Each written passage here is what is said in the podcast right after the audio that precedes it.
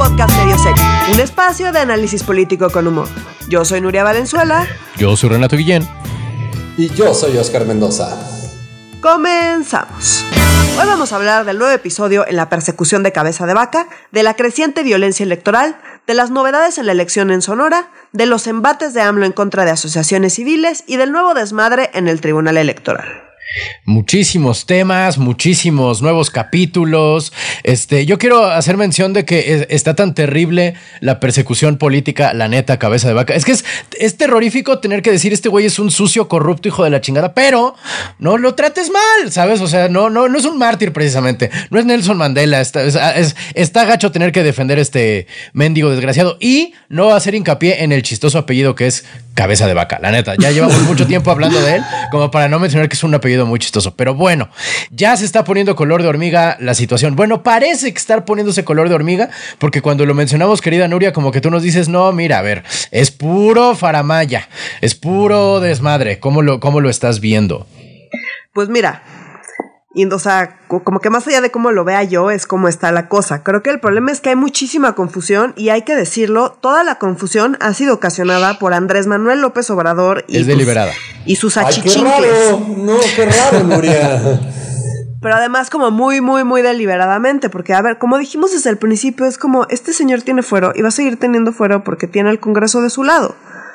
Eh, el Congreso lo no, no, no, no, y eso es súper importante aclararlo. No estamos defendiendo a cabeza de vaca. En lo absoluto. Estamos solo diciendo que es una mamada lo que está haciendo Andrés Manuel López Obrador, que además todavía se lava su carita en la mañana diciendo que él no es una persona vengativa, que él no tiene nada que ver y que la fiscalía es autónoma, cuando pues es súper evidente que no es así. Sobre todo porque la mitad del Ejecutivo está metido en el desmadre que están provocando y en la confusión que están provocando. Entonces, a ver, Regresemos en resumen de todo lo que ha pasado y por qué está la confusión como está, que no debería estar, pero que Andrés Manuel López Obrador ha provocado esta confusión. Y estamos acá ya pues al borde de que al menos aparentemente hay una ingobernabilidad o una potencial ingobernabilidad eh, en Tamaulipas grave. Entonces, a ver.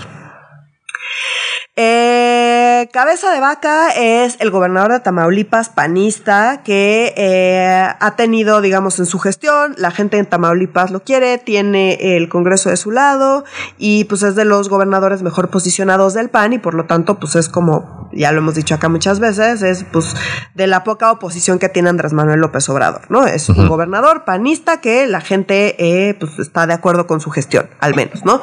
Eso pues no quita que sea un político no norteño, que también, como hemos dicho en este podcast muchas veces, pues tienen mucha lana, que quién sabe de dónde salió, y movimientos sospechosos, y pues un montón de terrenos, y ese tipo de cosas que, insisto, Cabeza Vaca no es ni de lejos ni el primero ni será el último y prácticamente cualquier, cierras los ojos y agarras un político del norte y seguramente va a estar en, una situación muy similar a la de Cabeza de Vaca. Eso también hay que decirlo. Entonces esto sí es algo muy particular en contra de Cabeza de Vaca porque pues por la posición que tiene eh, política, digamos. Mm. Entonces, a ver, eh, dijeron, este señor cometió como muchísimos delitos y tiene muchísimo dinero y, tiene muchísimas eh, propiedades y cosas y movimientos de millones que no sabemos de dónde salieron y entonces eh, pues no podemos irnos en contra de él porque tiene fuero. ¿No? Entonces empezaron en la Cámara de Diputados eh, el procedimiento para quitarle el fuero. La, eh, ¿no? Entonces, el famoso desafuero. Desafuero. Entonces, pues como Morena tiene mayoría en la Cámara de Diputados, fueron en la Cámara de Diputados, lo votaron y, y, y le quita, o sea, bueno, votaron para eliminar el fuero a cabeza de vaca. ¿Cuál es el tema? El tema es que según la Constitución, el artículo 111 de la Constitución establece que la primera parte para quitarle el fuero a un gobernador, porque para cada funcionario público es distinto, para quitar el fuero a un gobernador, la primera parte es efectivamente en el Congreso Federal. Una vez que pasa en el Congreso Federal, se pasa al Congreso local y el Congreso local tiene que eh, también estar de acuerdo con quitarle el fuero.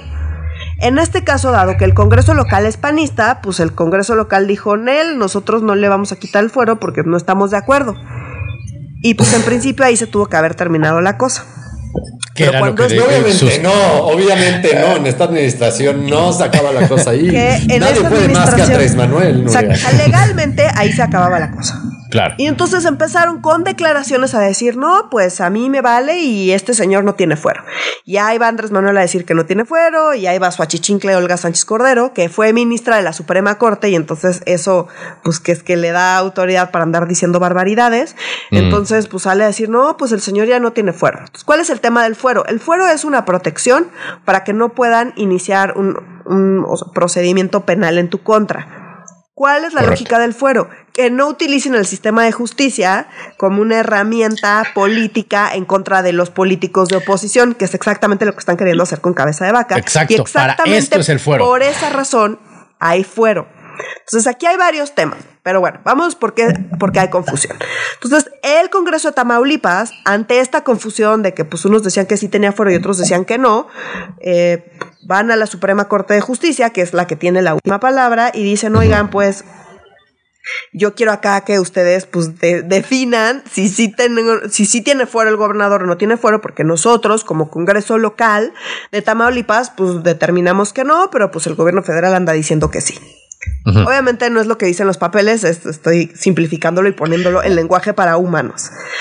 Entonces, eh, ¿qué pasa en la Suprema Corte? La Suprema Corte ni siquiera eh, discute el caso. Entonces, el ministro Luis González Alcántara Carranca, que fue el ministro que pues, revisó el caso, desecha la demanda promovida por falta de interés legítimo, es como el término técnico. Pues dice, el Congreso de Tamaulipas, en ejercicio pleno de su autonomía, pues decidió no homologar la declaratoria. Entonces, la declaratoria es eh, lo que decidió el Congreso Federal, eh, que, que, determinó que pues sí le querían quitar el fuero a cabeza de vaca. Y la, el siguiente paso es que el Congreso local homologue la declaratoria, es decir, que diga sí, el Congreso Federal tiene razón y hay razones para quitarle el fuero, vamos a quitar el fuero para que puedan eh, eh, pues venir a aprenderlo y eh, iniciar un procedimiento penal en su contra. Entonces, pero el Congreso local de Tamaulipas dice en él, nosotros no estamos de acuerdo, no queremos homologar.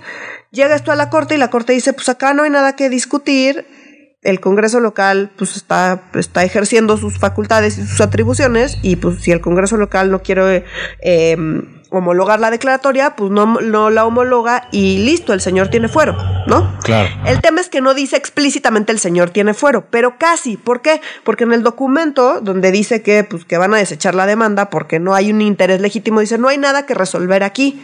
O sea, pues el gobierno No me vengan a molestar con esas preguntas tan tontas. Ajá, o sea, no hay nada que discutir porque pues el Congreso local hizo lo que le tocaba esa es su atribución, es su prerrogativa, si no le quiere quitar el fuego, el fuero puede hacerlo y pues no hay nada que discutir, ¿no? Entonces dice, no estoy diciendo si el señor es o no es, o si hay razones o no hay razones para eh, proceder en su contra por los delitos que se le están imputando. Lo único que estoy diciendo es que el señor tiene fuero. Y dice, estoy citando, existe la oportunidad de llevar a cabo el procedimiento penal una vez que el servidor público concluya en su cargo. Claro. Esto es a finales del año que entra que termina su gobernatura. En el momento en que deja de ser gobernador. termina exactamente, aquí tengo el 30 de septiembre del 22.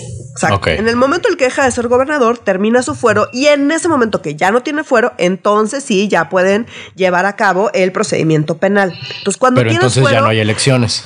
Te puede, ya no hay elecciones, exacto. Entonces, cuando tienes fuero, te pueden, eh, te pueden investigar pero no te pueden ni meter a la cárcel ni iniciar formalmente el procedimiento penal en tu contra porque tienes fuero. Ok. Entonces, esa es la lógica.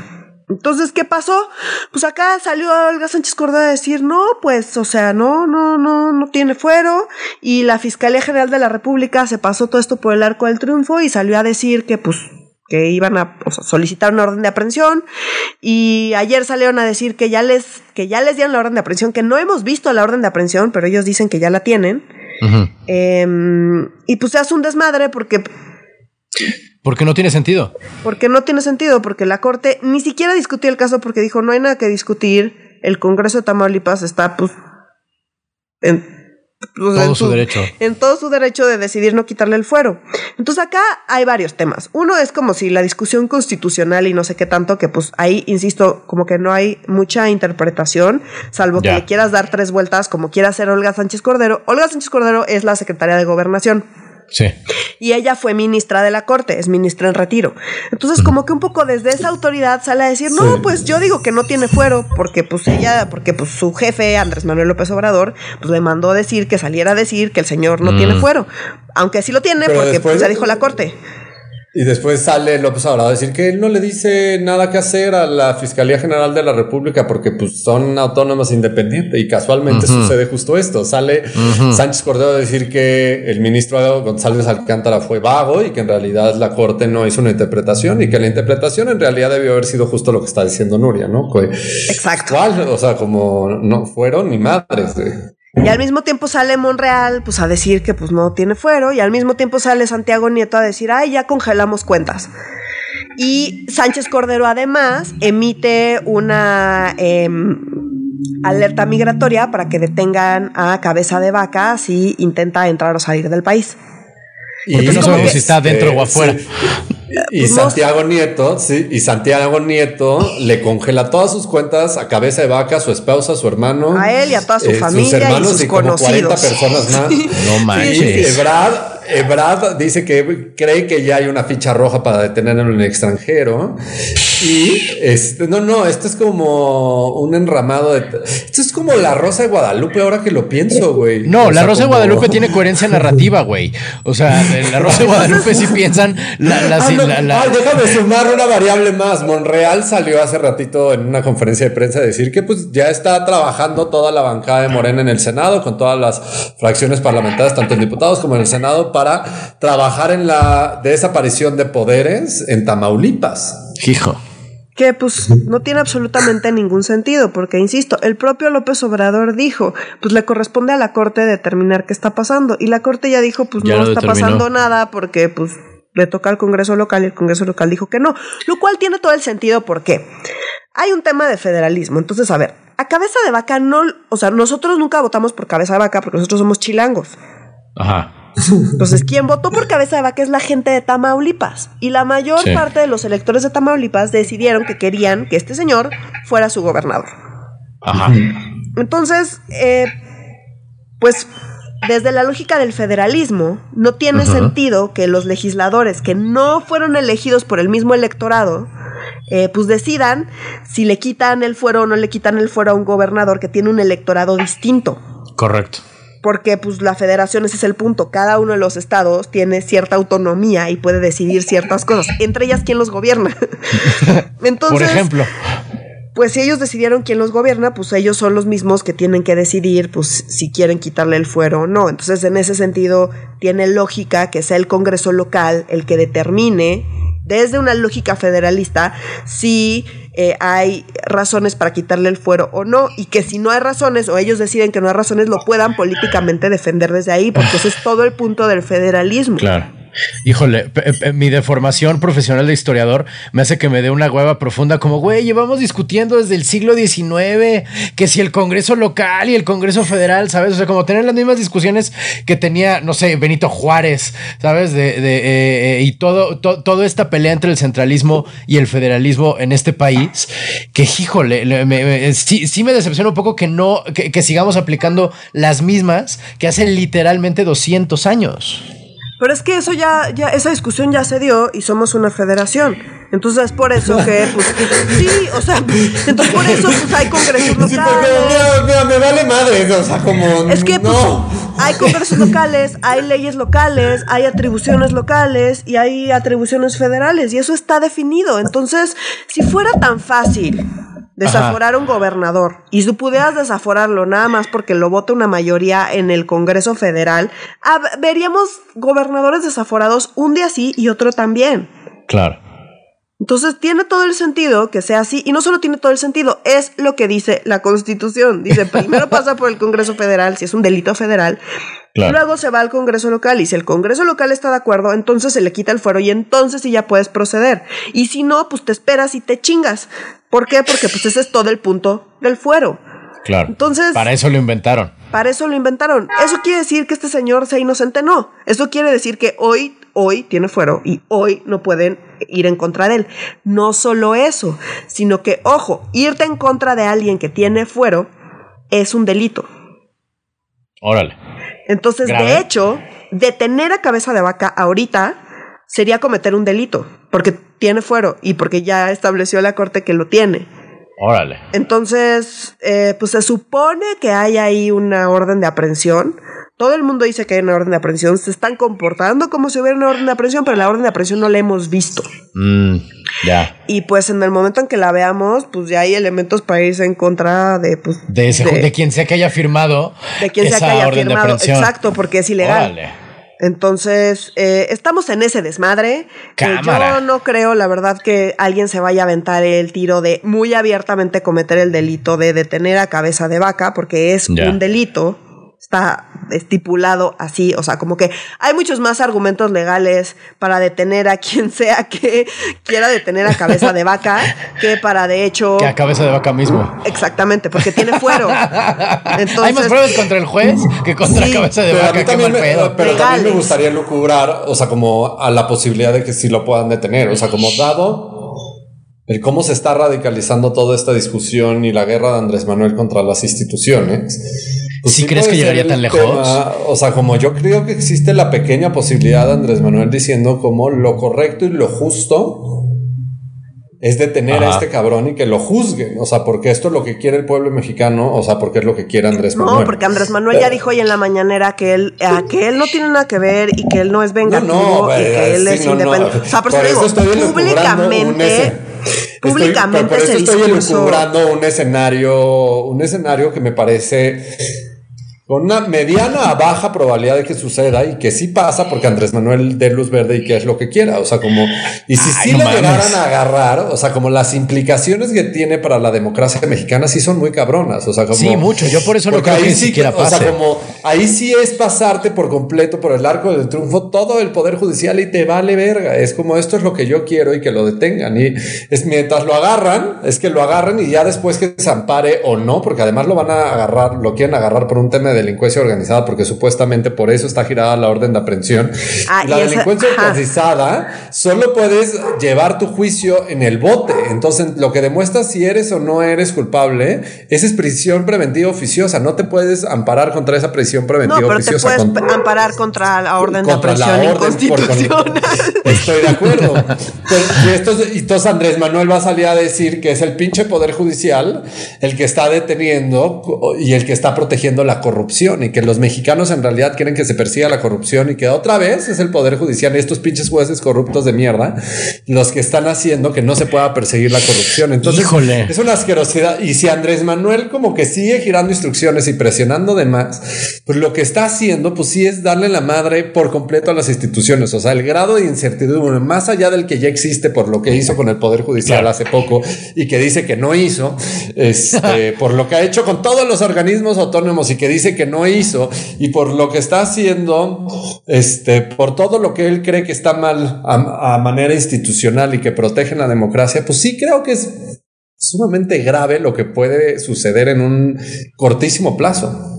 Pues sí, Pero ahí con- nada sí, más. por eso digo que es de mediana baja posibilidad que suceda. Yo creo que el Sí. escenario que suceda con alta probabilidad es que lo van a intentar perseguir y agarrar, Nuria, pero este güey se va a amparar contra la orden de aprehensión. Exacto. Que, o sea, como algún tribunal federal o un juez federal le va a otorgar el amparo, pues porque está violando sus Claro. derechos constitucionales. Pero yo creo que esto es una mamada, porque en realidad, o sea, por haberlo utilizado por un tema Oscar? electoral, no, por haberlo utilizado por un tema electoral, o sea, en realidad te falta un año y meses para poderlo agarrar. O sea, como el día que este güey entregue la batuta al siguiente gobernador, tiene cercado la casa de gobierno y lo entambas, porque seguramente no todos los tienen algo, o sea, y que seguramente con algo lo vas a poder agarrar, aunque digan como, ay, este, eh, esto ya, este, ya se caducó, este delito.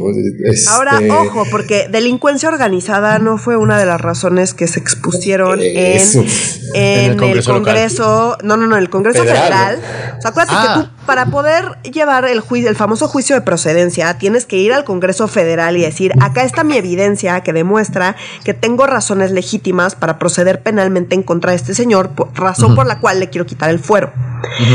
Delincuencia organizada no fue una de esas razones que mostraron en el Congreso Federal. Entonces, pues eso además le complica todavía más la cosa, porque hay quien dice, y esto ya es discusión abogadil, yo no soy abogada, no les sé decir amigos, pero hay quien dice, no, pues en todo caso solo podrían ir en contra de los delitos que sí demostraron en el Congreso Federal. Mm. No por otros delitos. Y esto sería por otros delitos distintos. Entonces, y hay quien dice, no, pues si te quitan el fuero, ya te lo quitaron. Como sea, el señor sigue teniendo fuero porque pues eso dicen las leyes. Y, como sea, eh, de todos modos, esos no fueron los delitos que demostraron, digamos, en la, o que argumentaron en la Cámara de Diputados eh, para, para el juicio de procedencia. Entonces, por donde sea que lo veas, esto está perfectamente mal todo. Y además se les olvida a Morena que los desafueros crean presidentes. O sea, y si no pregunten a Andrés mm, Manuel. O sea, como Andrés Manuel repuntó tanto en 2006 y se dio a conocer tanto a nivel nacional gracias a que Fox lo quiso desaforar. O sea, como es muy cierto. Acá ya el Congreso Federal ya desaforó este, desaforó, comillas, comillas, comillas, comillas, Quiso desaforar. ajá, como al, al, señor cabeza de vaca. Pero ya el ministro González Alcántara dijo, pues está bien su intento, pero pues not gonna happen. O sea, como. Ajá, sí, o sea, como ni siquiera lo vamos a discutir porque no hay nada que discutir. Agárrenlo, literal, el 30 de septiembre de 2022, que es el día que termina su mandato y se acaba su fuero. Porque justo pero es que te digo, en ese entonces no hay elecciones. Pero ojo, a mí no me queda claro que esto le convenga. Sí, en Tamaulipas sí, pero a mí ah. no me queda claro que esto le convenga eh, electoralmente a Andrés Manuel. O sea, ya en el norte se está cayendo Morena. Nunca ha sido bueno Morena en el norte. Digo, ya, ya, ya hablaremos de las elecciones en, el norte y demás. Ahorita vamos para allá. Pero más allá de eso, o sea, como no es algo. La gente de Tamaulipas quiere a su gobernador. ¿Sabes? O sea, como votaron por él, votaron, o sea, el, PAN está fuerte en Tamaulipas, ha hecho un trabajo más o menos razonable, ¿sabes? O sea, como que eh, definitivamente hay estados que están peor. Eh, justamente por eso es por lo que pues, López Obrador se está yendo en contra de él en un inicio. Entonces, eh, pues esto de alguna manera no siento que le ayude a Morena y a lo justo lo que no le gusta a la gente de Morena es exactamente lo que está haciendo y demostrando López Obrador que va, está dispuesto a hacer y está dispuesto a irse más lejos. Y la gente en el norte eso no responde bien a eso. Entonces, electoralmente incluso no veo en el norte no le va a funcionar, de hecho le va a jugar en contra. Quizá en otros lugares del país le funcione, pero pues donde lo que tiene que cuidar, lo que tiene que cuidar es el norte y esto creo que le está jugando todavía más en contra de lo que ya de por sí, los problemas que ya de por sí tiene Morena. Y si la lógica es como ya tengo entambados o como testigos protegidos súper bonito a un chingo, un chingo de preistas, entonces ahora voy por los panistas y los panistas mm. como la cara de corrupción la emana desde el PAN, cabeza de vaca, pues yo creo que debe haber mejores cuadros panistas que emanen como una cara de corrupción que, que un gobernador actual. O sea, como si lo que estás intentando construir es una narrativa en contra de la corrupción y evidenciar lo grotesco de la corrupción. Yo creo que nada, o sea, como yo como lo he vivido y personalmente sí lo creo, creo que no he visto nada más grotesco en materia de corrupción que Javidú. Nada más grotesco. Completamente de acuerdo. Sí. Y creo que el siguiente gran caso grotesco de corrupción debería ser todo lo relacionado a Pemex, todo. Y tienes todo. O sea, como para irte con toda la información que ya tienes de Overbeck, todo esto, ya tienes un mega testigo no es popular, ¿sabes? Exacto. O sea, como que... Pero ya tendrías tu siguiente caso grotesco. Y del PAN, si le rascas, seguramente hay alguien peor que no tiene fuero ahorita. Como por ejemplo el exgobernador de Sonora, que ya lo metieron al bote y que lo liberaron en esta administración, mm. por cierto. Y que una y otra vez no solo violó la constitución, que tiene un chingo de pedos de que no puede puedes explicar por qué chingados tiene tanto dinero, porque no viene el dinero de la familia. Entonces, siento siento que hay muchas más maneras o irte contra alguien del sexenio de Calderón, o sea, como o cualquier otro exgobernador, o sea, como que siento que hay como muchas maneras de contar la corrupción grotesca que seguramente también existió dentro del PAN, o irte contra el rancho, o sea, contra todo lo que está relacionado con Fox y su rancho, o sea, como Fox no tenía lana y de la nada tiene un pinche mega rancho, un centro mega de convenciones y un montonal de cosas que hizo con recursos federales, o sea, como tienes imágenes más fuertes de la posible corrupción. No estoy diciendo que Fox es un corrupto, ni que Martito es un corrupto, ni que sus hijos sean probablemente mega corruptos. Pero Pero creo que hay imágenes más grotescas sobre la corrupción y que también te podrían dar mucho, bueno, no también, que en realidad te darían mucho más ganancias electorales que irte contra un gobernador y darle la madre a tus. Pues es que literalmente. Pocas instituciones que te quedan. Está aplicando la Fox. No, está aplicando la Fox. Se va en contra de alguien que pues tiene popularidad. Y eso ya nos demostró Fox que no sirve. De hecho, es en contra de Andrés Manuel, que llegó eventualmente, eventualmente hay que decirlo, eventualmente, pero llegó a la presidencia, ¿sabes? Se tardó unos añitos, se tardó unos, añitos, unos cuantos que es, es, la misma mala estrategia de la censura, ¿no? Cuando un gobierno censura a un caricaturista popular, lo único que hace es hacerlo más popular. ¿Sabes? Es, la misma, es el mismo mal pensamiento, eh, digo, el, mismo eh, pensamiento estratégico mal aplicado desde el poder. Exacto. Ahora, sí es cierto que pues, tampoco creo que cabeza de vaca sea, o sea, como que el mártir más perfecto.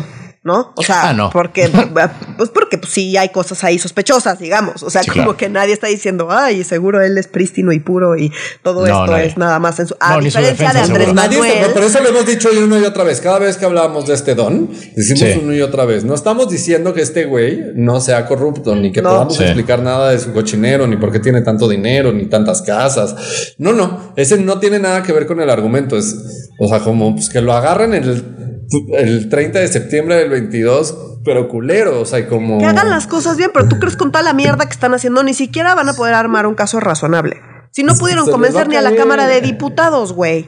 O sea, como que no, obviamente se les va a caer el caso. o sea, como critican cabrón, ahorita me está viniendo a la, mente, me, critican cabrón a Calderón y cómo fue todo el tema de Florence Cáceres y la violación del debido proceso. Sí. una y otra vez estos güeyes quieren violar el debido proceso porque la justicia la definen ellos, no la definen los jueces, güey. Entonces, esto sí es una locura, güey. O sea, como. Es que ahorita justo me, me acordé del tema de Florence Cáceres, pero se acuerdan que hace un par de meses, pues el gobierno mexicano se posicionó, pidió perdón y, toda esta locura y que pues sí, o sea, como mucha gente se enoja de por qué los liberaron, no sé qué, pues, ¿por qué, es más importante, el debido proceso o el delito? O sea, como si le violas a todos el debido proceso, el gobierno puede hacer lo que se le hinche el huevo. Entonces, sí, y el delito pasa a segundo término. Entonces, por eso el debido proceso es tan importante, porque ahí sí, tú me caes mal, no importa que te violen el debido proceso, y cuando te pase a ti, si a ti te violan el debido proceso, que, entonces, ¿con qué argumento puedes decir, ay, pues esto es, me están aplicando una injusticia o yo no cometí el delito o no importa? Porque si el debido proceso no importa, pues se lo pueden, se la pueden aplicar a quien sea y a quien sea, pues se pueden pasar el debido proceso por el arco del triunfo y eso implica necesariamente que estás avalando juicios injustos. Correcto. Independientemente de si eres o no eres culpable, porque la culpabilidad ya no importa. Sí, y es lo jodido, porque justo no hablas de, sobre el crimen, el delito o los posibles hechos y las posibles irregularidades. En lo que te enfocas es en el maldito debido proceso que ese debería de ser un dado, un given en, este, en todo esto, en toda esta discusión. La máxima es proteger el debido proceso, porque queremos castigos ejemplares y que esto no suceda, ¿no? En que no se y que efectivamente haya justicia y que te asegures de que están siguiendo los pasos que tienen que seguir para poder efectivamente encontrar a las personas culpables y efectivamente poder aplicar los castigos y asegurarte de que quien es es la persona que cometió el delito y no alguien que agarraste por ahí y como el debido proceso te vale madres, pues puedes agarrar a quien sea. Entonces, ahí pues mientras me caiga mal que violen el debido proceso, pero cuando me lo violen a mí, entonces ¿qué? Pues nadie te va a defender porque ya estás justificando la violación del debido proceso. No podemos, bajo ninguna circunstancia, nunca justificar la violación del debido proceso. Nunca. Es algo que no podemos hacer. Estoy de acuerdo. Y en vez de, o sea, como y en este podcast, en vez de estar discutiendo como el tema de, güey, ¿no les parece raro que tenga tantos millones de pesos, tantas casas, este, o que tenga tantos como posibles vínculos con el, este, con el cartel del Golfo? No, eso vale madres. Estamos discutiendo todo sobre el debido proceso. O sea, como, y eso creo que es una mamada, porque si violas el debido proceso, arruinas todo, el proceso. Claro, o sea, como pasa a segundo plano lo importante. Y lo más importante es ver cómo agarras a la gente corrupta y a los criminales, no como violas el debido proceso. Y parece que esta administración le echa todas las ganas del mundo a violar el debido proceso en vez de al otro y se emputa cuando le echan todo abajo.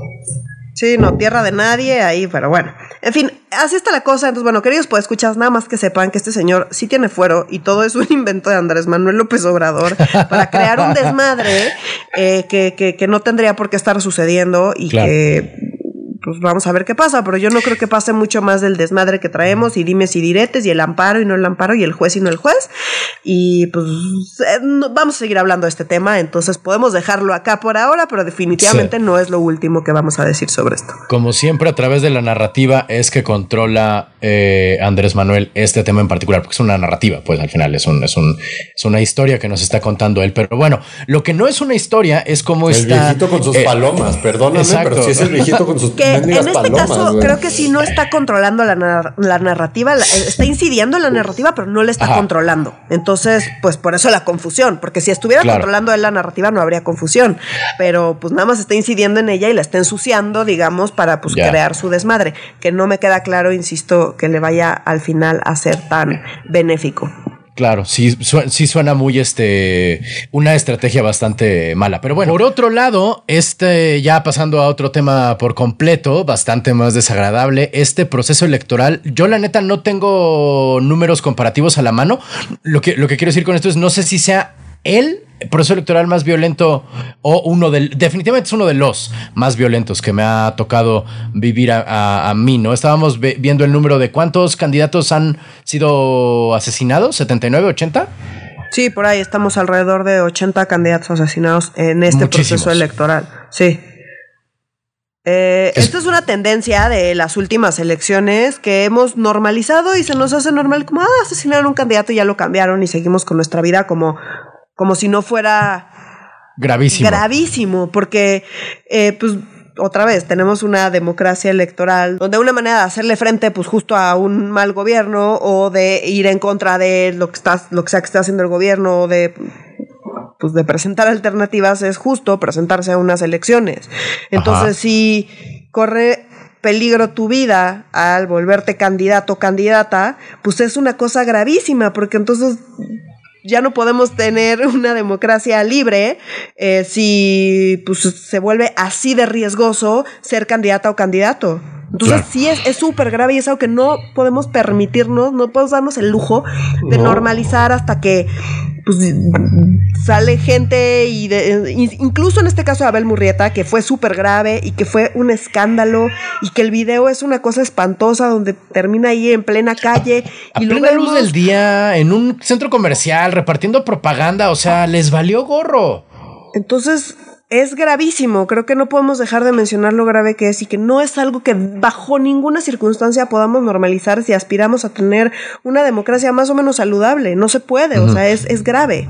Sí, Pero es bueno. terrorífico. Pero bueno, eso pasó en Sonora y, En y a- Cajeme. a- a- en, en- en Cajeme.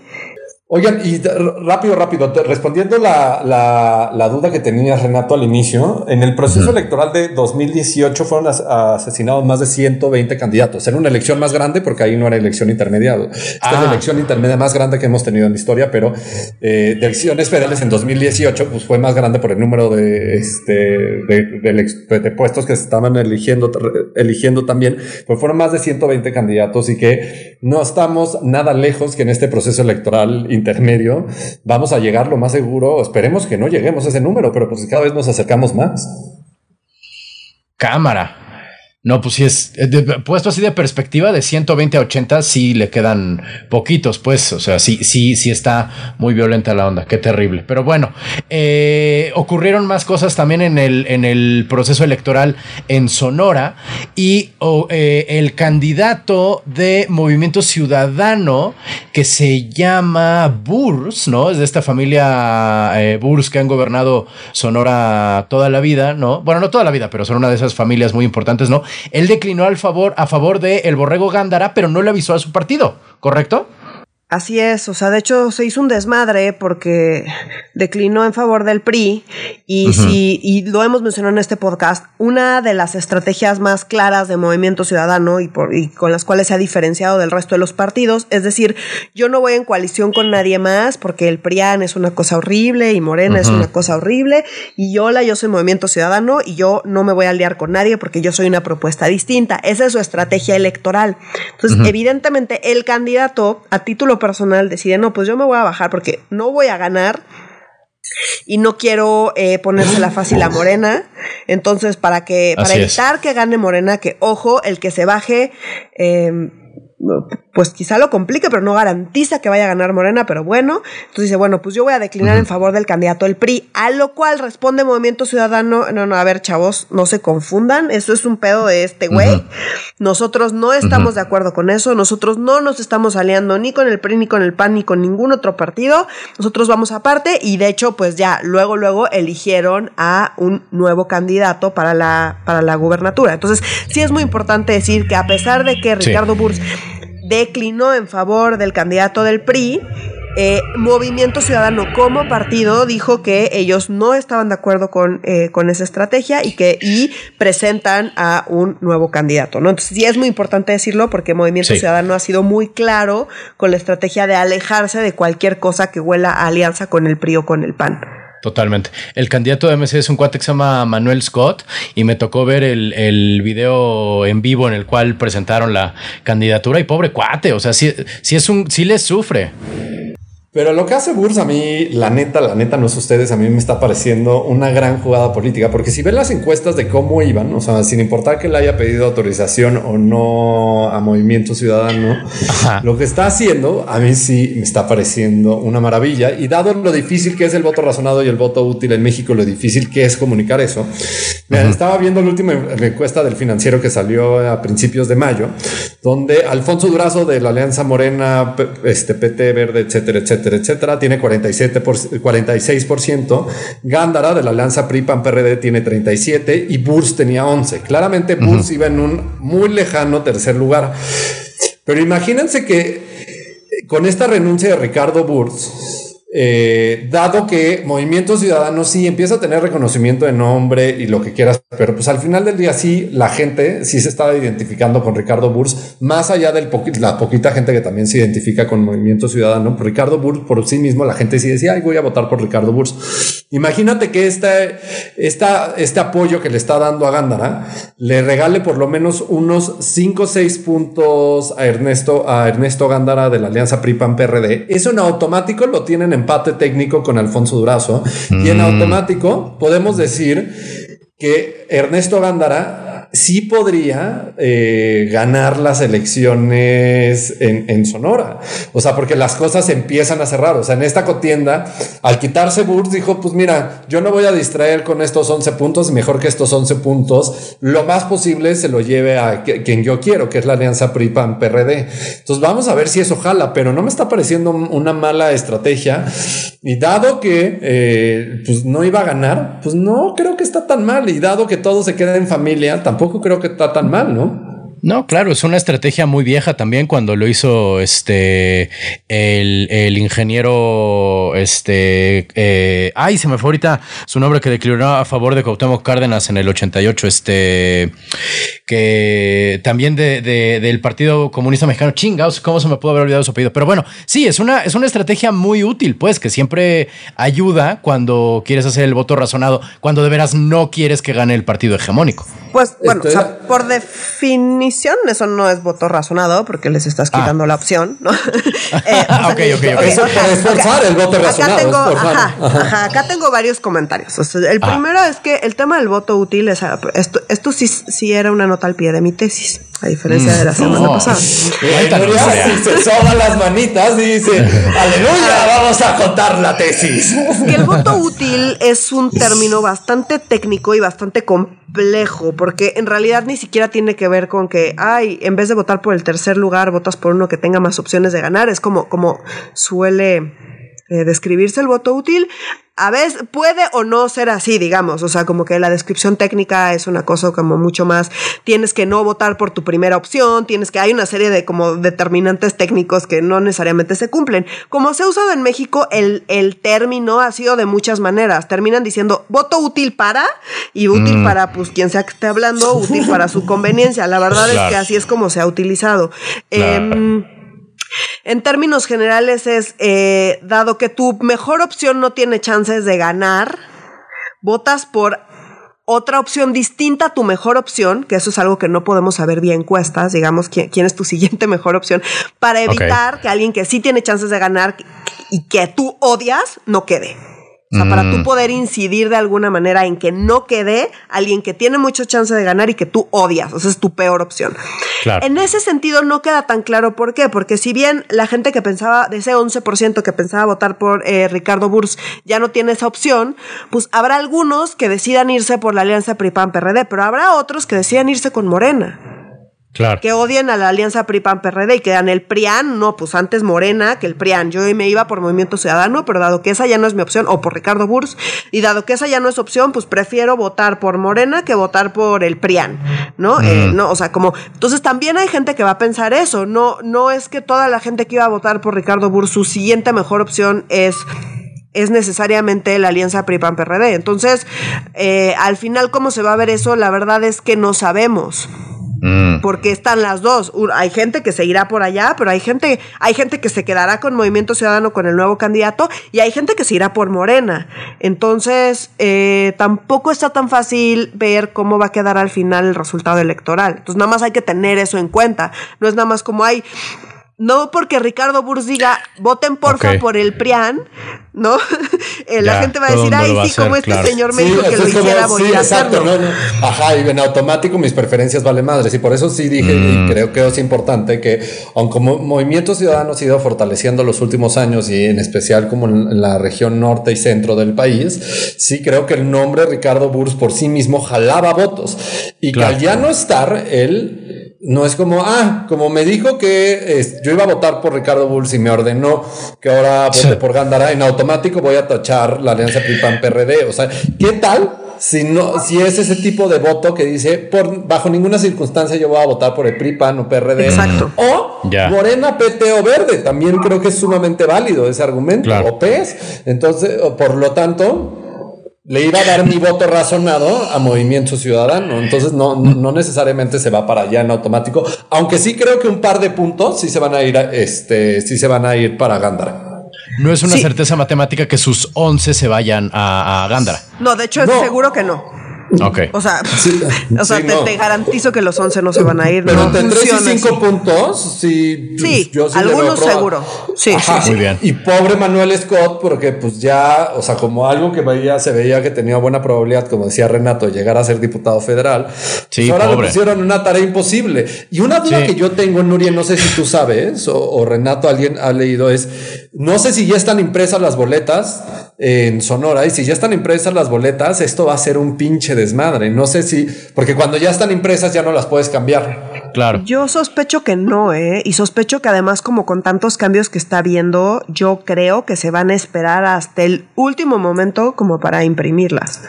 Eh, esa es mi sospecha, porque además pues, son muchísimos, hay un desmadre, han cambiado mucho, eh, con todo lo que puso también el INE, o sea, estoy hablando de, de, del federal, con todo lo que puso el INE de que no puedes... Eh, eh, ser de un partido, inscribirte a nombre de otro partido y demás, como que eso está provocando que los partidos hagan muchísimos cambios y en ese sentido yo sospecharía que el INE está previendo eso y que va a imprimir como de último momento. También para evitar, mientras pues más tarde imprimas las boletas, menos tiempo tienes que cuidarlas y estar, ¿no? Eh, porque ese es otro tema, que hay que cuidar boletas. Entonces, pues yo me esperaría lo más posible para tener unas boletas que cuidar, pues mientras... Mm, menos tiempo tengas que andar cuidando boletas antes de las elecciones, yo creo que mejor. Entonces, en ese sentido, yo sospecho, pero no tengo la certeza que no las han, todavía no las han mandado a imprimir. Mm. Pero por lo pronto lo que sí es la familia Burr saca el cobre y dice a la chingada. Exactamente.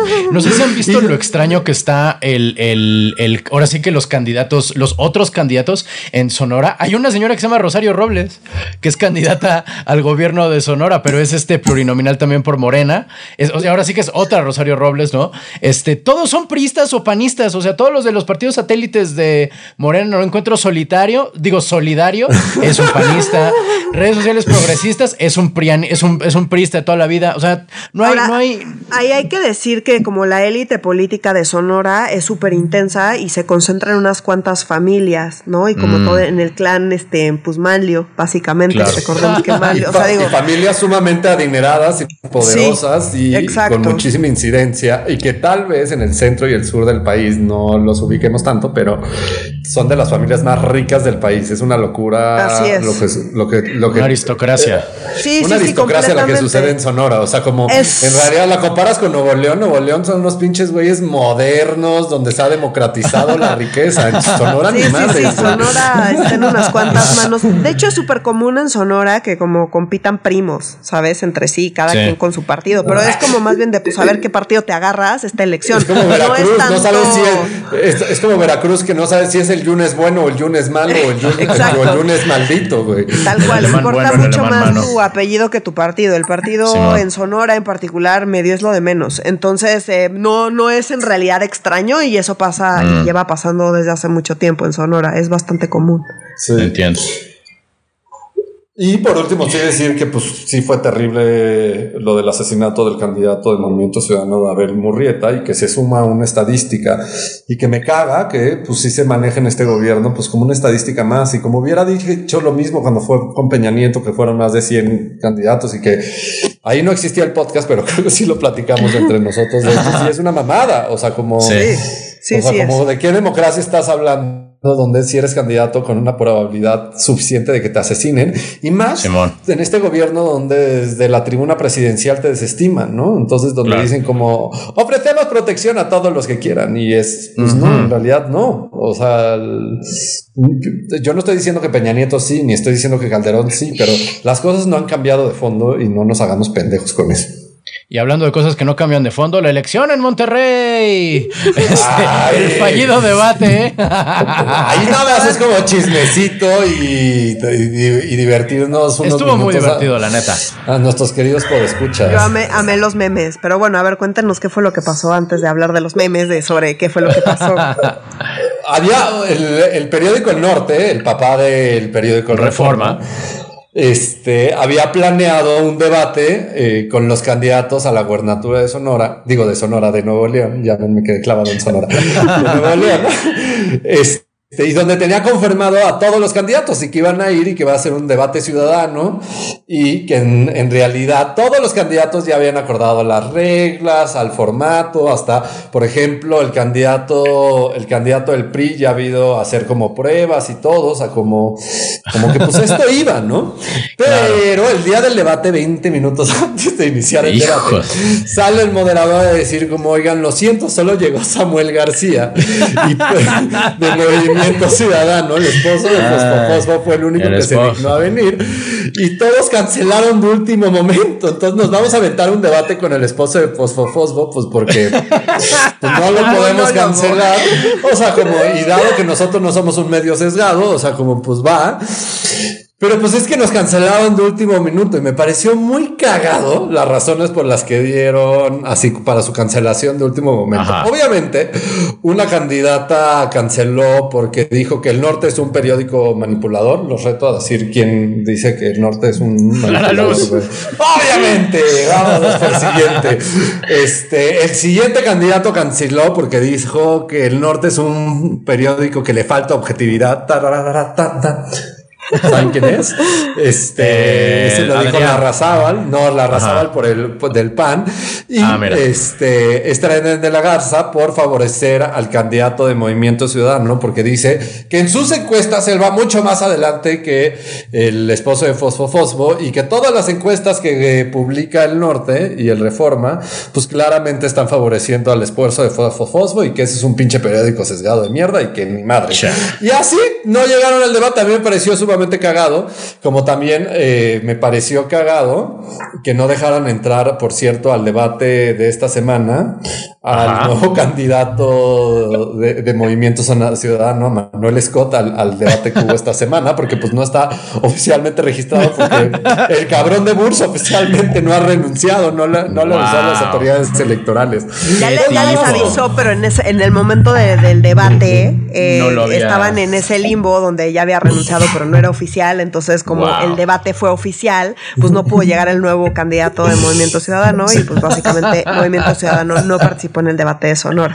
Wow. Pero sí, en el, de, en el, de Nuevo León, solito, no era un debate organizado por autoridades electorales. Exacto. ahí en el norte, el esposo de Fosfo estaba bien feliz este, armando su discurso solito. Pero pues nada más como chismecito, porque pues siento que todas las semanas hablamos de Nuevo León. Pues, es que no esperábamos que Nuevo León nos diera tanto, sea, pero yo no sé por qué. Nadie. O sea, si nos dio el bronco, si nos dio el bronco, ya debíamos haber estado listos, güey. Sí, fue falta de visión, fue... falta de visión, definitivamente fue falta de visión. Medio serio ingenuo. Exacto. Oye, hablando, hablando, de, hablando de Nuevo León, tenemos una pues escucha que le mandamos muchos saludos porque nos escucha todas las semanas y es de Nuevo León. Ah, sí. Eh, Cel de los Reyes. Eh, gracias, de los Muchas gracias. Sí. Entonces, ella nos, escribe la nos escribió la semana pasada a contarnos como un poco la perspectiva desde Nuevo León, que es muy distinta a la que tenemos acá, ¿no? O sea, porque pues desde acá vemos las cosas desde pues nuestro chilanguismo recalcitrante que no nos cansamos de. Exacto. Entonces, ella lo que nos decía era que, o sea, como lo ven allá, es que eh, Adrián de la Garza eh, se ve como, como el candidato de los viejitos, como que solo los viejitos van a ir a votar por él. Y luego nos dice que, o sea, que, que, justo que a Morena lo odian, ¿no? O sea, que, que no, que no quieren mm. votar por Morena, que hay una campaña ahí como para desprestigiar a Samuel García, al esposo de Fosfo Fosfo, donde lo vinculan con Morena. Eh, ah. Entonces, pero no sabemos, o sea, como que esas son como la perspectiva de la gente de allá, que insisto, es muy distinta a la nuestra. Y por último, una cosa que me dio mucha risa es que nos dice que hay un dicho en Nuevo León que dicen que primero votan por Jax que es un candidato perfectamente desconocido. Ah, ya, sí. ¿De quién es Jax, güey? Sí, quién no sabemos, allá tampoco saben, y por eso es como el ah. dicho antes de votar por Clara Luz. Entonces, oh. bueno, o sea, como si mm. nos confirman un poco lo que decíamos la semana pasada de que pues en el norte Morena no pinta. Acá quiero hacer un paréntesis para hablar de algunas cosas como un poco más técnicas electorales em, que habría que tomar en cuenta. Entonces, la primera es, em, son tres, ¿no? De, tres de las que quiero hablar. Entonces, la primera es el tema de las encuestas. Em, si bien pueden estar encuestando mucho a la gente más joven, y la gente más joven quizá es más como activa en redes sociales y demás. Y por ejemplo, en particular en el caso de Nuevo León, eh, pues sabemos que hay gente joven que está apoyando al esposo de Fosfo Fosfo. Es importante decir que entre la gente joven hay un mayor abstencionismo. ¿A poco? Entonces, quizá, o sea, como que no necesariamente las encuestas eh, pues van a reflejar al final cuánta gente llega a votar, sobre todo tomando en cuenta la pandemia y demás. Eso es la primera consideración, que la gente joven participa en las encuestas, está en redes sociales, pero no necesariamente acuden a votar con la misma enjundia con la que comentan en Bernie Sanders. Ajá. Esa es la primera parte. La segunda parte es que durante las elecciones hay una cosa técnica que se llama el efecto arrastre, que es que la elección más importante arrastra eh, a la elección que se considera menos importante. Entonces, ojo, normalmente se habla del efecto arrastre cuando hablamos de elecciones presidenciales. Entonces, eh, en el norte, la gente cuando llega a votar por Morena es sobre todo cuando Andrés Manuel López Obrador está en la boleta. En las elecciones previas, pues ya no va a pasar eso. ¿A qué voy? Cuando, durante las elecciones presidenciales, incluso en la pista de, por ejemplo, de diputados o de senadores, en el norte Morena recibía más votos eh, y eso se explica porque pues estaban intentando, eh, como digamos, apoyar a, eh, a, su voto por López Obrador. Cuando López Obrador no aparece en la boleta, es decir, en las elecciones intermedias, de todas las elecciones que llevamos con Morena hasta ahora, pues la gente vota mucho menos por Morena. Es decir, a la gente en el norte no le gusta Morena, pero están dispuestos a votar por López Obrador. Andrés lo Manuel. cual hace que cuando Andrés Manuel estuvo en la boleta, es decir, en las elecciones presidenciales, en el norte, eh, Morena tenía un poco más de votos en la Cámara de Diputados y en la Cámara de Senadores. Ya entiendo. Habiendo dicho esto, ahora que López Obrador no está en la boleta, se espera que la gente vote menos por Morena en el norte, porque nunca han votado mucho por Morena, salvo cuando han sido las concurrentes con gobernador, eh, con, eh, con presidencial, perdón. Ajá. La otra consideración es que por primera vez hay tantas elecciones a gobernador junto con las elecciones federales. Entonces recordemos que una cosa son los procesos locales, que hay muchísimos en muchos estados en el norte, no, Sonora, Nuevo León, en fin. Y otra cosa es la, eh, la Cámara de Diputados. Entonces, desde la perspectiva de los electores, en este caso Nuevo León, Sonora, en fin, y de todos los estados donde hay una elección a gobernador, la elección que ellos conciben como importante es la de gobernador o gobernadora. Mm. Entonces lo que se espera es que las tendencias que estamos observando en las elecciones a gobernador y a gobernadora jalen votos para eh, las elecciones federales, es decir, para diputados. Entonces, alguien que le gusta el candidato o la candidata de cierto partido, pues va a tener una mayor propensión a votar por ese mismo partido en las elecciones federales. Ok. Entonces, todas estas, eh, eh, como estos, estas tendencias electorales se mezclan y hace muy difícil prever qué es lo que va a pasar. Insisto, porque la gente joven pues tiene sus opiniones, participa en redes sociales, es encuestada, pero no necesariamente sale a votar. Y por otro lado, todo lo que está pasando localmente en cada uno de los estados se espera que afecte también la votación eh, federal. Entonces, esa combinación, más que hay pocas encuestas porque pandemia y demás, eh, mm. vuelve como muy complicado esta parte. Y el tercer dato que quiero dar es que en términos generales, y esto es un fenómeno que, sucede en todo el mundo en particular, en Estados Unidos está muy estudiado, pero en México también pasa, es que si gana un candidato la presidencia, eh, en la siguiente elección intermedia es prácticamente pasa siempre que se reduce la votación que obtuvo ese partido, es decir, en este caso Morena. Morena, eh, mucha gente estuvo dispuesta a votar por Morena, en parte por López Obrador, y en la elección intermedia, pues siempre hay un porcentaje de gente que se desencanta y que decide votar por otro partido. Entonces, toda esta combinación de factores hacen que sea muy, muy, muy probable que en el norte a Morena le vaya peor de lo que incluso estamos esperando. Ah, hijo. Eh, o sea, esos son como las consideraciones que hay que tener. Es muy difícil prever esto porque son demasiadas cosas sucediendo al mismo tiempo. Eh, y nada más, bueno, son como que tres notas un poco más técnicas para que em, tomemos en cuenta y que sepamos que el día de las elecciones pueden pasar un montón de cosas que, ojo, eh, pues pueden ser como pretexto para que digan, ay, seguro hubo fraude porque esto no se veía venir. Es muy probable que pasen cosas que no se ven venir, que no estamos viendo en las encuestas y que no estamos necesariamente esperando porque hay muchos ahí elementos jugando de manera paralela que no sabemos hacia dónde van a inclinar las balanzas al final. Sobre todo pensando en la elección federal que vamos a ver qué pasa, ¿no? Y no, no. no, siente que ya le surgen que sean las elecciones y ya que acabe esto. A mí, sí, ya. yo ya siento como o sea, como ya, güey, ya basta de locuraciones de escenarios, de todo ya. Díganme, o sea, como hacia dónde vamos, güey. Han, han, sido particularmente cansadas estas, estas elecciones y eso que no ha habido, no ha estado tan, tan movido en el sentido, pues porque hay pandemia, ¿sabes lo que te digo? O sea, no ha, no ha habido ese tipo de movimiento. Pues, este, mi querido Oscar, cuéntanos por favor respecto a el problema pues, diplomático que de pronto está ocurriendo, también hablando de cosas inesperadas, ¿no? Eh, respecto a la nota, se llama nota diplomática lo que presentó Andrés Manuel contra Estados Unidos por financiar a, a los hombres X, o sea, a, Claudio X González y a toda su, su bueno, a mexicanos contra la corrupción, pues, ajá. Ajá. O sea, como en teoría, este, los hombres X, o sea, Claudio X González ya no pertenece a Mexicanos contra la Corrupción porque se salió, porque pues obviamente Andrés Manuel lo odia y no, no, no, no ayudaba, pero pues Andrés Manuel claramente dice que no es cierto y yo creo que tampoco es cierto, ¿no? Pero nada más. Que no es cierto que lo que dices que no es cierto porque no es cierto lo otro. Exacto, exacto.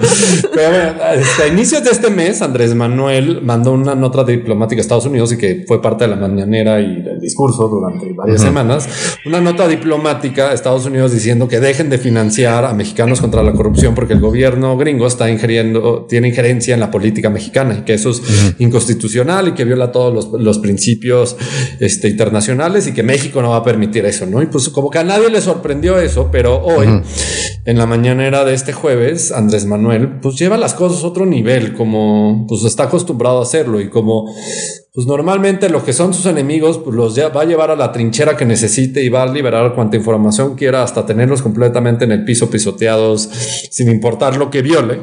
Pues hoy fue muestra de eso, o sea, como todo el mundo creo que conoce a Mexicanos contra la Corrupción, que es una organización que fundó Claudio X González y que sí, están como la, élite intelectual mexicana y los fifís, este, que tanto odia Andrés Manuel, están ahí.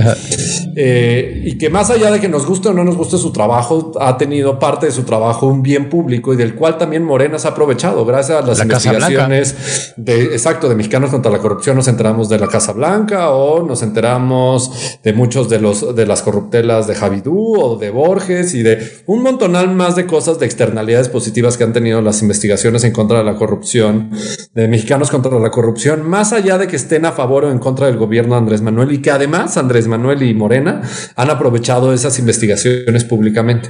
Pues ahora resulta que Andrés Manuel mandó una nota diplomática y hoy dice que pues ya el gobierno de Estados Unidos está tardando un chingo en responder y que pues no le parece. Y que no le parece que eh, el gobierno de Estados Unidos esté financiando organizaciones que estén abiertamente en contra de su gobierno y que se disfracen de asociaciones civiles y asociaciones civiles que hacen claramente proselitismo en contra de su gobierno. Yo no creo que está haciendo proselitismo abierto en contra de su gobierno, pero Andrés Manuel lo está viviendo así. Y para acabar de chingar la cosa, hoy eh, en la mañana expuso así literal en pantalla las facturas de mexicanos contra la corrupción de las cosas que ha cobrado y dice que ha ah, recibido apoyo. Sí, así, la factura literal con todos los datos fiscales y todo, o sea, como eso, esa cosa que solo lo podría tener el SAT y que es información confidencial y privada y que está protegida bajo la ley y que en realidad pues no es público. Este, pues la, sacó y porque se la pidió amablemente al SAT, le dijo a la señora Buenrostro así como, oye Lolita Buenrostro, porfa dame, dame, dame esta información y Lolita pues obviamente.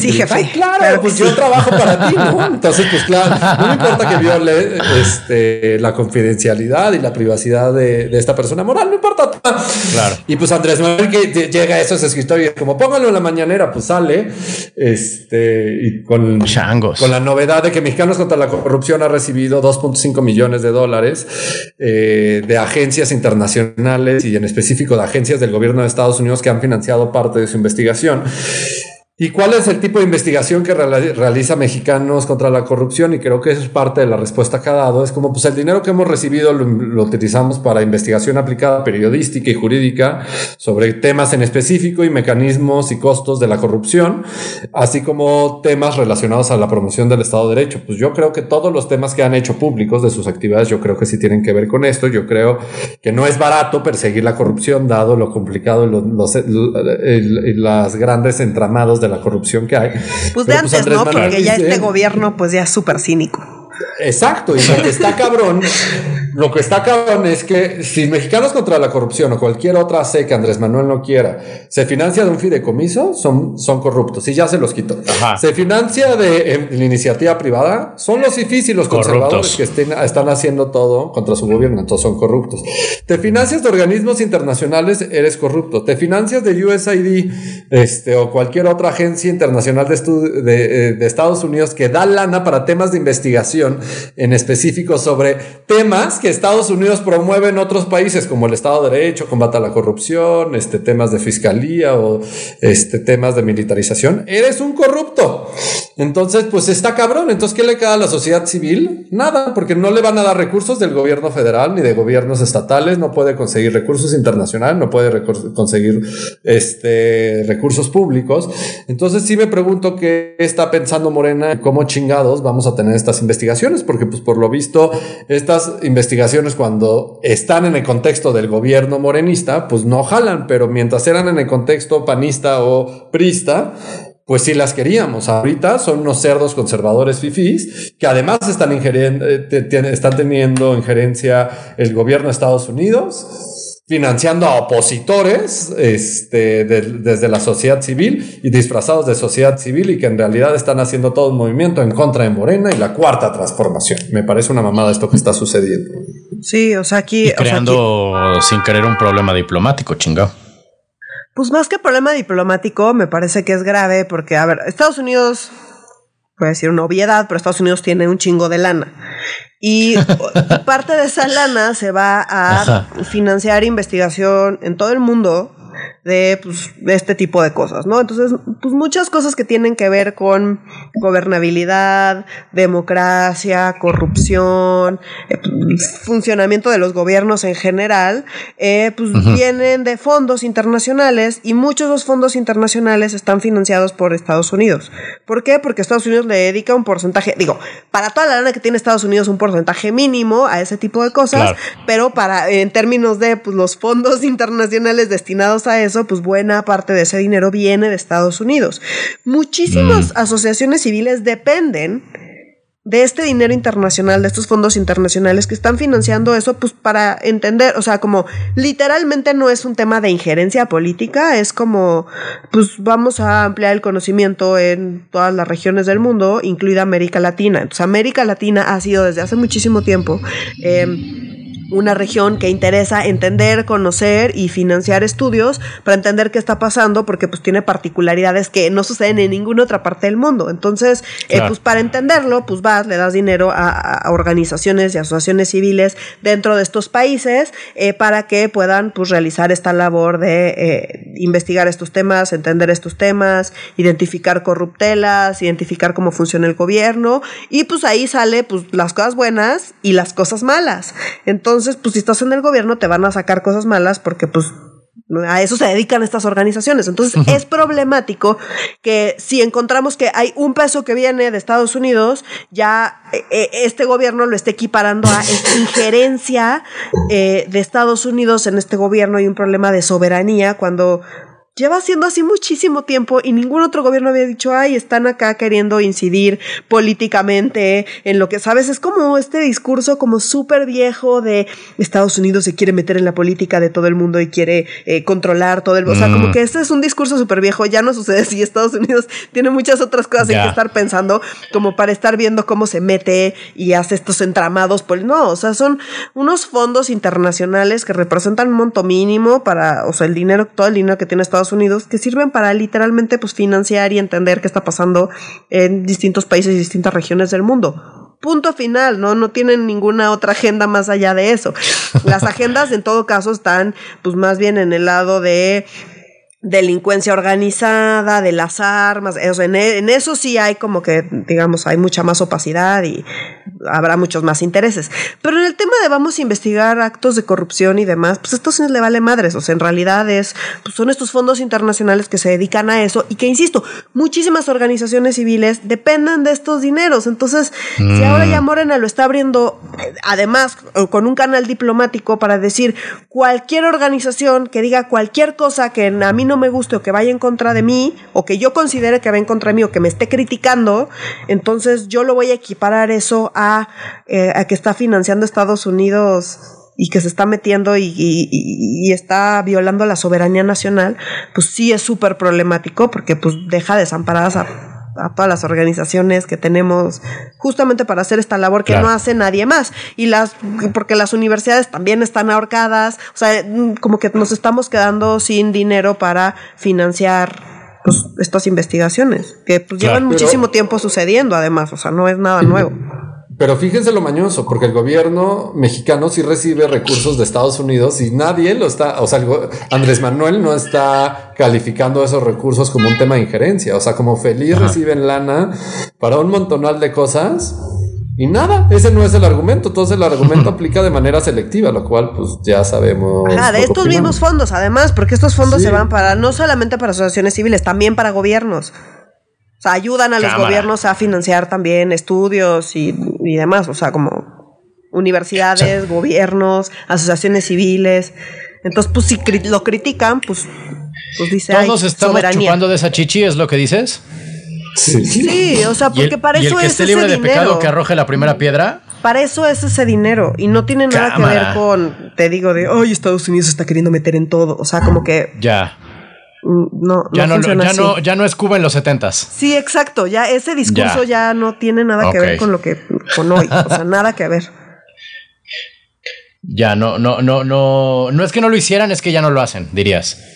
Pues ya no lo hacen así, digamos, o no para todo, y no, pero son como algunas cosas muy particulares en lugares muy particulares, y no es como cualquier dinero que venga de USA, pues no mames, o sea, pues todo. Sí. las remesas. Este país sobrevive por las remesas. Van a tener injerencia de los estadounidenses. Ya, claro. Sí. Con nacionales, con nacionales, con nacionales. Pues perdón, O sea, como el fondo del argumento a mí me caga. O sea, como es como una de las asociaciones de la, o una organización de la sociedad civil que ha sido extremadamente crítica de López Obradores, mexicanos contra la corrupción, y en automático hay que llevarlos a la lona, o sea, como a, y tumbarlos lo máximo, patearlos. O sea, como, más allá te guste o no te guste su trabajo. Yo no estoy diciendo que estoy a favor. O sea, como, pero sí creo que ha tenido muy buenas externalidades positivas su trabajo y que Morena ellos no son de los que callaron como momias, que tanto dice López Obrador. Ellos definitivamente en otros sexenios han estado no solo activos, sino con una función determinante y fundamental en la salud de la democracia mexicana. Oigan, y hablando de cosas de, de la salud de la democracia mexicana, cuéntanos por favor, querida Nuria ¿qué chingados está pasando otra vez en el tribunal, en el tribunal electoral? ¿Es público o no es público la discusión que tienen los jueces? A ver, estamos. Este es el desmadre de esta semana del Tribunal Electoral que exhibe los problemas que ya venimos reportando en este podcast desde hace mucho que, eh, suceden dentro del Tribunal Electoral y que es súper grave en el contexto en el que estamos viviendo ahorita porque estamos a nada de las elecciones y como ya dijimos, todo se va a terminar resolviendo precisamente en el Tribunal Electoral. ¿Por qué? Porque pues, son los que tienen la última palabra en temas y discusiones y controversias, digamos, electorales. Entonces, cualquiera que sean los resultados, o sea, primero es de aquí a que sea la elección. Ya que vamos a votar y elegimos, viene toda la siguiente parte, que son todas las peleas que va a haber entre partidos y candidatos para decir, no, y aquí hubo trampa y esto no se vale, y yo quiero que este lo bajes, y quiero que esta elección no valga, y quiero repetir esta elección, y aquí me hicieron trampa. Todas esas discusiones que, van, a ir al tribunal electoral van a llegar, van a suceder, van a llegar al tribunal electoral, y el tribunal electoral va a tener la última palabra. Entonces, es grave que no esté funcionando bien el tribunal electoral. ¿Qué pasó esta semana?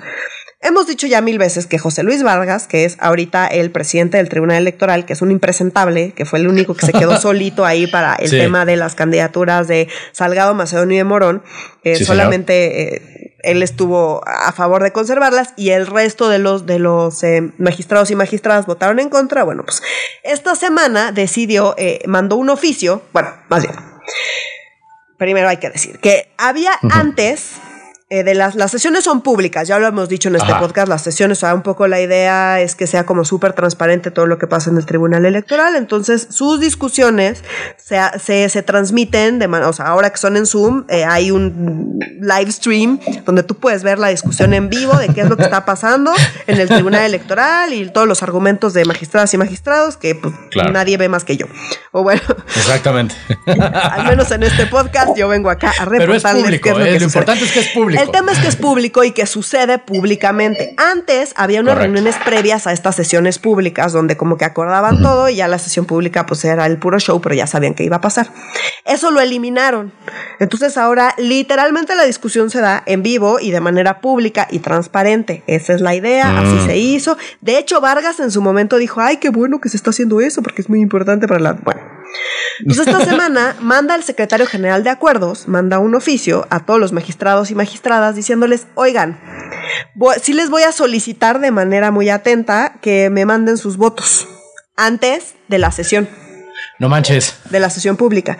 O sea, que, necesito saber cómo van a votar y en caso de que no lo hagan, eh, pues voy a suspender la sesión. Pero... hasta que yo no tenga el sentido de sus votos, eh, voy a suspender la sesión. A lo que obviamente prácticamente todos los magistrados y magistradas respondieron en una carta que hicieron pública a decir, estás pendejo. Por las siguientes tres razones. La primera es que esa petición que nos estás haciendo carece de fundamento legal y va absolutamente en contra de nuestra independencia y autonomía. Claro. Esa es la primera. La segunda es que nos pides adelantar el, o sea, decirte cómo vamos a votar antes de que discutamos. Entonces, el punto de que esto sea público es que la discusión sea pública. Y el punto de la discusión es que cada quien pueda argumentar y en esa argumentación, pues puede haber cambios de opinión. Entonces, igual yo llego a la sesión con una idea y luego escucho a una magistrada o un magistrado y digo, ay, si me convence ese argumento, pues voy a cambiar mi voto. ¿No? Entonces, eh, pues si te están pidiendo que mandes tu voto desde antes, es decir, pues vale madre es la deliberación porque tú ya sabes cómo vas a votar y en realidad pues es un show y nada más va cada quien allá a decir y yo le puedo poner mute y ya al final a la hora de, de votar pues ya nada más voto como ya tenía pensado. Entonces todo el punto de que sea pública, de que sea una deliberación y de que veamos los argumentos y cómo discuten y demás, pues es justo todo el punto del tribunal y de que sea un órgano colegiado es que haya varias personas ahí argumentando, discutiendo y cambiando potencialmente de opinión. Sino para qué diablos discuten. Sino para que hay una sesión pública y para que hay una deliberación y para que discuten. Entonces, justo ese es su tercer argumento. Dicen, la justamente la deliberación es uno de los rasgos esenciales de un órgano jurisdiccional colegiado. Para eso estamos acá, para discutir y deliberar entre todos. Entonces, pues si enviamos nuestro voto antes de que esa deliberación suceda, pues esto estar implicando que esa deliberación es irrelevante o innecesaria, cosa que estamos absolutamente en contra de esa idea. Entonces, eh, pues ya, y lo firmaron todos los magistrados y magistradas, bueno, más bien, todos los magistrados salvo Vargas y Janino Tálora, eh, y la única que se quedó callada y que no firmó esta carta fue Mónica Soto. Órale. Entonces, a ver, recordemos que aquí eh, dentro del tribunal eh, llevamos como toda, como toda una temporada de un desmadre. Desde que llegó Morena, se hizo un desmadre con el tema de la elección en Puebla y bajaron a Janino Talora, que era la presidenta del tribunal. ¿Ok? Y desde ahí se empezó, se hizo un desmadre y llegamos que estaban Janino Talora y Reyes Rodríguez de un lado y todos los demás magistrados y magistradas del otro lado, ¿no? Como que así había estado funcionando. Y eso se ha estado modificando, eh, incluso Mónica Soto, que en este caso se quedó callada, cuando fue toda la discusión de lo de las candidaturas paritarias que fueran eh, que, que, que, tenían que tener un, un mínimo de, de, mujeres candidatas eh, Mónica Soto votó eh, a favor de esto y Vargas en contra entonces ya no quedan tan claros como esos grupos y mientras mm. antes digamos Janino Talera y Reyes Rodríguez eran como una minoría dentro del tribunal ahora pues Vargas está tan pendejo que pues de plano no les está quedando otra a los otros magistrados y magistradas que pues unirse en su contra decir no, güey, o sea, así de plano no. Entonces, o sea, quiere aprender donde es Manuel, pero nada más que no entiende que necesitas unas grandes mayorías y legitimidad para hacer esto. Entonces, pues Vargas rápidamente está perdiendo la legitimidad, pero sí, ojo, sigue siendo el presidente. nunca la ha tenido, espérate, nunca la ha tenido, nunca la ha tenido dentro del tribunal, nunca. Tan sí, tan sí que lo eligieron presidente. No, porque eso fue una jugarreta política para eso. pero ahora. Hoy, hoy, hoy, si quisieran hoy votarlo como presidente, yo creo que no alcanzaría los votos. Es a lo que voy. Entonces, podrían en principio, dado que pues claramente esta semana se mostró una mayoría en contra de las mamadas de José Luis Vargas, eh, pues en principio podrían bajarlo como bajaron a Yanino Tálora. Ajá. Se van a aventar esa, eso a justos a medio día antes de la elección, pues no creo, pero vamos a ver. Pero ciertamente esto no muestra nada bueno de qué está pasando en el tribunal, el presidente se queda solo con una magistrada que se queda callada y los demás le dicen estás pero pendejo si crees que te vamos a dar nuestro voto antes de que suceda la deliberación y el otro está amenazando en el mismo oficio los amenaza y les dice voy a voy a suspender la sesión hasta que no me manden sus votos pero también le está jalando como anillo al dedo, porque la semana pasada, por ejemplo, les tocaba discutir la sesión, en la sesión de la semana pasada, lo del caso de Pío Obrador. Entonces, él, que como es el presidente del tribunal, decide que se dispute en la sesión. Entonces, lo sacó de la semana pasada. Para esta semana iba de nuevo y pues obviamente lo volvió a sacar, porque todo este conflicto también está haciendo que pues nadie vea lo de Pío Obrador, que ya sabemos por dónde se van a posicionar, o sea, como...